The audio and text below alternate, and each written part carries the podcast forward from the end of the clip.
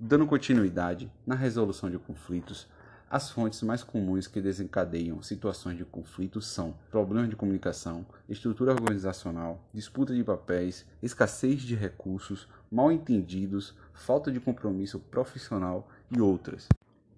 No cotidiano de trabalho, o enfermeiro é o mediador da equipe de saúde enfermagem mediante diversas situações conflituosas e utiliza várias estratégias para lidar com essas situações. Entretanto, esse profissional muitas vezes apresenta dificuldades em lidar com o conflito organizacional de forma coletiva, ou seja, promovendo espaços para que os profissionais, principalmente da enfermagem, tenham oportunidade de analisar seus conflitos juntamente.